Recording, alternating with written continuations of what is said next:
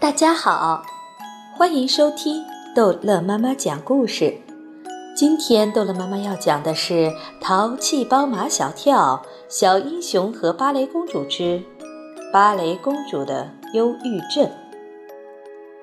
虽然马小跳摆脱路曼曼，不跟他同桌了，但他坐在路曼曼的前面，一举一动仍然受路曼曼的监视。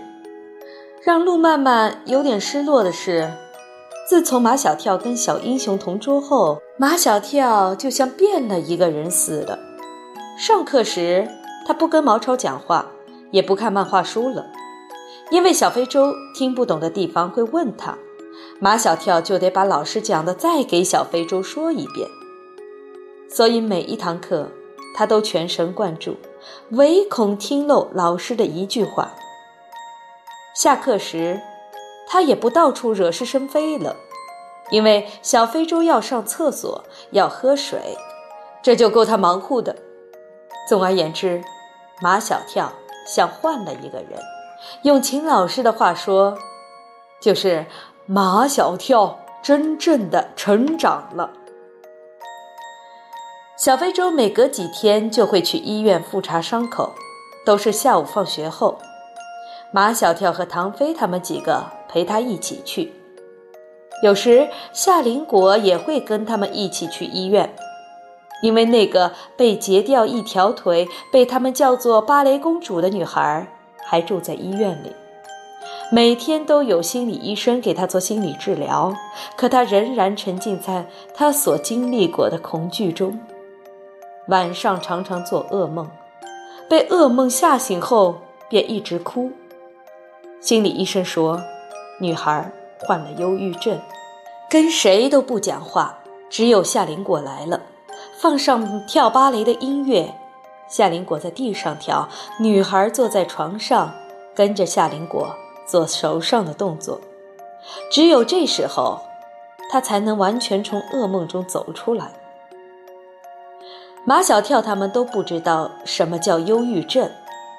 夏林果根据芭蕾公主所表现出来的症状，给他们这样描述道：“就是心里不高兴，老想着伤心的事，还有不想跟人说话，脸上没有笑容。”毛超问小非洲：“为什么你没有忧郁症啊？”小非洲说：“我是男生嘛，哪能动不动就忧郁忧郁的？”夏林果却说。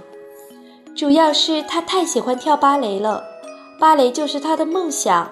跳芭蕾的失去了一条腿，等于粉碎了他的梦想。也没有完全被粉碎，唐飞说：“我看见他在床上跟着夏林果跳芭蕾的时候，就不像患忧郁症的样子。那时候他心中只有芭蕾，可是这样的时刻毕竟是短暂的。等我离开后。”他又忧郁了。那么，如果他时时刻刻都跟夏林果在一起，让他像小非洲一样到我们班上来上学，也许他根本就没有时间忧郁了。这是马小跳突如其来的想法。来到芭蕾公主的病房，等芭蕾公主坐在床上，跟着夏林果跳完一段芭蕾，趁她还没有回到忧郁的状态中，小非洲赶紧说。我上学了。对于在大地震中失去家园的孩子们来说，能够重新上学是他们最大的愿望。芭蕾公主的心里也藏着这样的愿望，从她的急切想知道更多的表情中就能看出来。你也到我们班上来上学吧，马小跳无比热情的。小非洲跟我同桌，你可以跟夏林果同桌。芭蕾公主问：“我真的可以和夏林果同桌吗？”马小跳这才意识到，这不是他能主宰的，只有秦老师才能主宰。然而事在人为，他想跟小非洲同桌，现在不就同桌了吗？嗯，只要为梦想而努力，就一定能够梦想成真。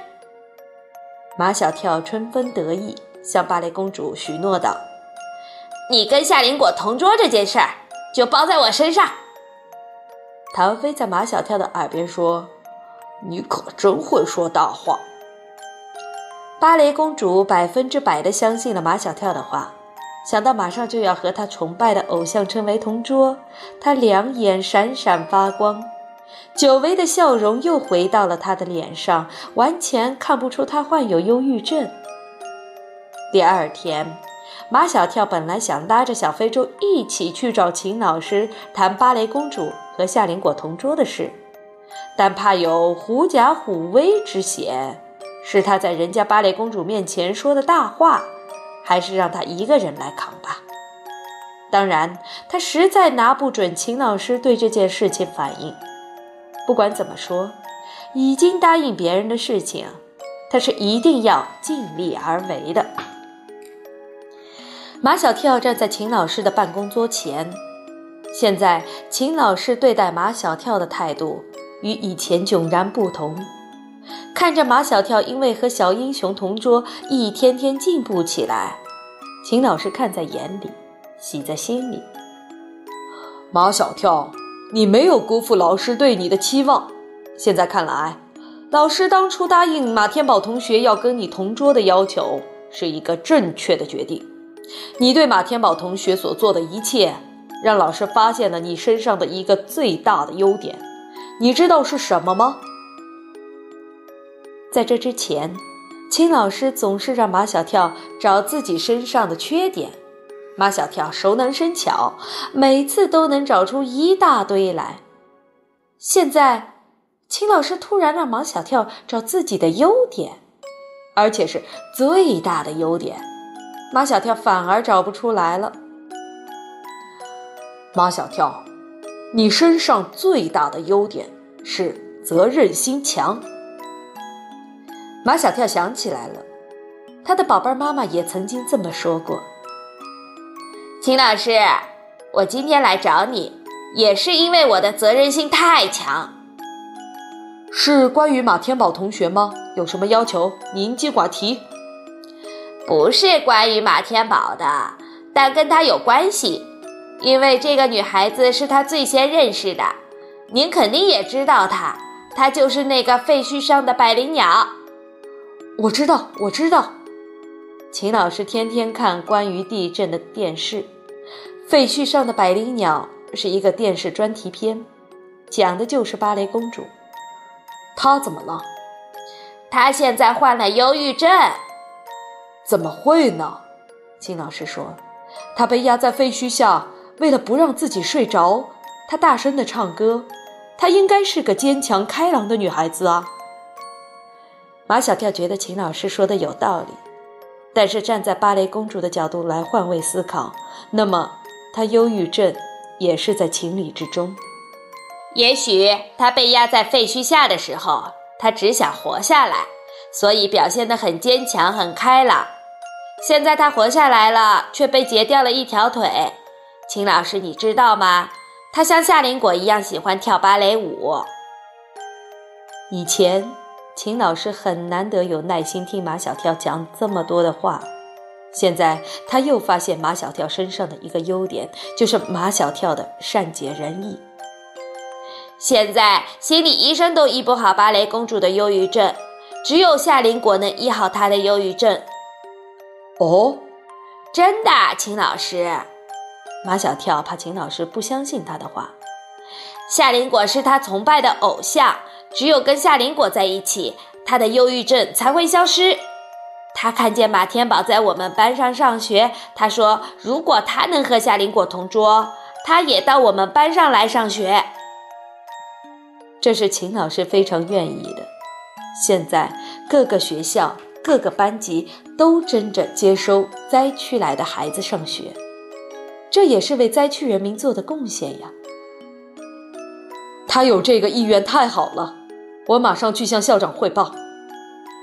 马小跳拉着秦老师：“您一定要让芭蕾公主和夏林果同桌，我已经答应他了。”好了，这一集的故事就讲到这儿结束了。欢迎孩子们继续收听下一集的《淘气包马小跳》。